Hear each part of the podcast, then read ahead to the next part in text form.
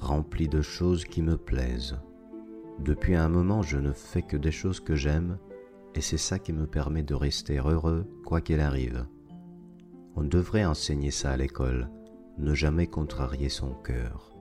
Tôt ou tard, on revient vers lui. Après des crises, c'est le faux donc. À quoi bon perdre du temps?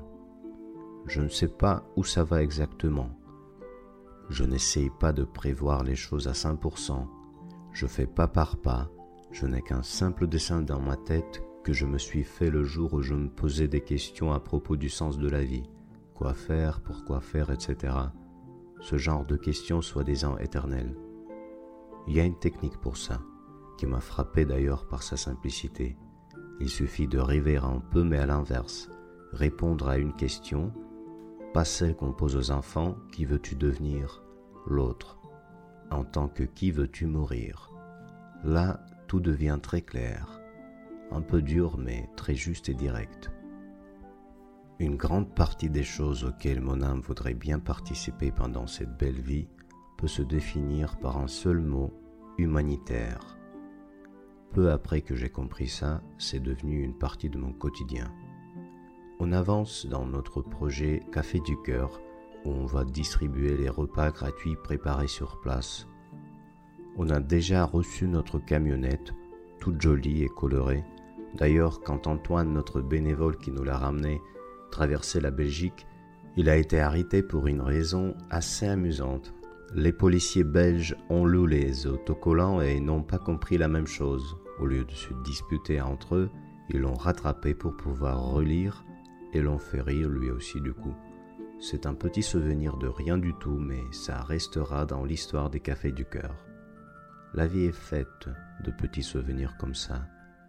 Comme on n'avait pas réussi à remplir la camionnette à 100% avant le départ, j'ai essayé de faire une collecte de dons pour acheter les générateurs pour Mikolaïev sur place. Et le temps du trajet, on a réussi à acheter deux de plus. J'ai aussi les fonds qui sont arrivés un peu plus tard pour en acheter encore deux, ce qu'on fera avec la prochaine livraison qui aura lieu bientôt. On a également trouvé un bienfaiteur qui est d'accord pour financer les deux premiers cafés du cœur en Ukraine. Il vient de confirmer sa participation financière, donc on se prépare déjà au grand travail. Et ça tombe bien parce que j'ai déjà terminé les travaux au point d'invincibilité à Odessa, que j'ai pu construire grâce à votre aide, donc j'ai le temps aussi bien que l'expérience. C'était la première fois que je faisais les travaux du début à la fin. Dire que je me suis trompé sur tous les points, c'est encore très gentil, mais j'ai beaucoup appris. Surtout, ne pas avoir peur devant les choses que je ne sais pas encore faire. Rien n'est impossible si vous avez une tâche à accomplir bien importante pour vous et pour votre cœur, et si en plus vous êtes soutenu par les gens avec un grand cœur. À plusieurs, on est vraiment invincible. Le bénéfice, je me suis beaucoup amusé en travaillant le bois. On a fait des tables, des bancs, j'ai même réussi à faire des portes à partir de zéro. En ce moment, on a presque tout le temps de l'électricité à Odessa. Au moment des coupures, l'endroit est à 100% autonome avec deux fibres optiques, un Starlink, un générateur de 8 kW connecté au réseau qui s'allume en moins d'une minute, 13 places fixes, plusieurs endroits aussi utilisables pour le travail comme coin de repos, plusieurs bancs, canapés, et au total 84 prises à l'intérieur. Je vous invite à regarder les photos dans mon blog. Si vous avez des questions à propos de la construction, n'hésitez pas à me contacter. On a eu quand même quelques inventions qui peuvent être utiles, on ne sait jamais. Les tables, bien qu'elles sont très stables grâce aux planches équipées des prises avec lesquelles elles sont fixées, peuvent être détachées et rangées s'il le faut et c'est fait exprès.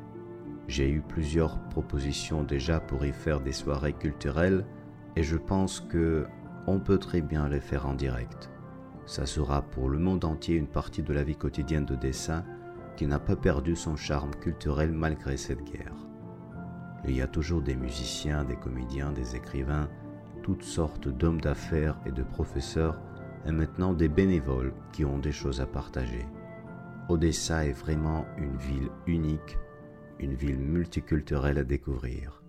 Pour moi, elle est aussi un paradis linguistique.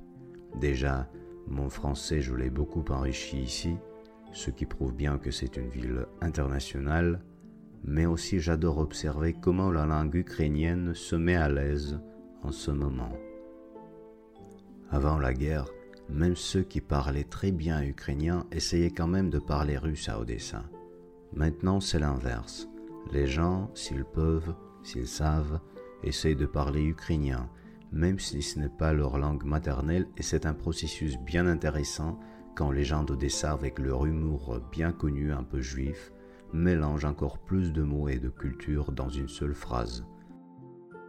Les gens, d'ailleurs, y rigolent beaucoup, malgré tout. C'est une des armes secrètes des Ukrainiens, je pense. Ne pas se prendre trop au sérieux, rester simple et de bonne humeur, quoi qu'il arrive. Ça permet de rester créatif, ce qui est nécessaire pendant une guerre. Et cette créativité, je le vois, permet non seulement d'inventer des trucs contre l'ennemi, mais aussi des choses qui seront utilisées bien après. Les gens continuent à crier de nouveaux produits, de nouveaux services. Le nombre de poèmes, de chansons et surtout de blagues, je n'en parle même pas. Si encore on pouvait éviter les morts, bien souvent injustes, causées par cette guerre. Je deviens triste quand je pense à notre ami Nicolas qui est en train de terminer son entraînement et qui va bientôt partir au front. Il va être pilote de drone.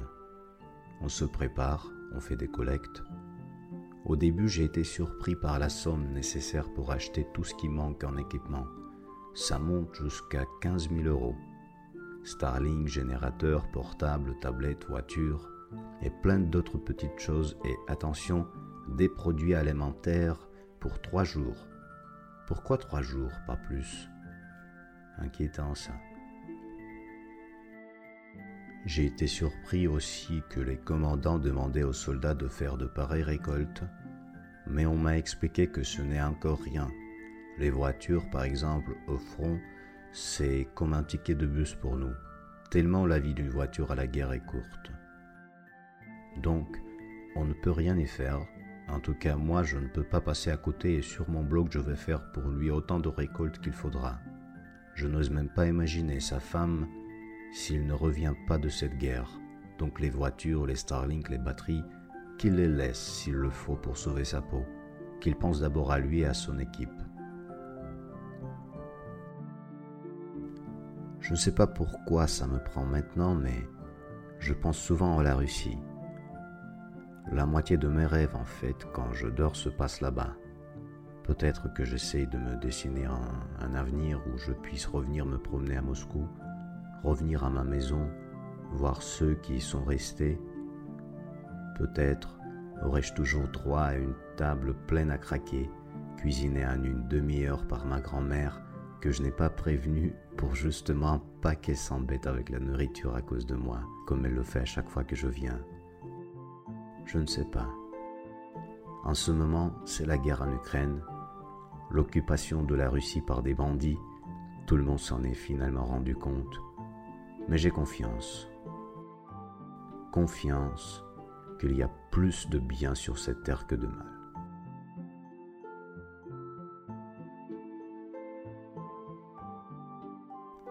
Vous avez écouté le podcast d'Artem Savart. Retrouvez plus d'infos sur savart.blog.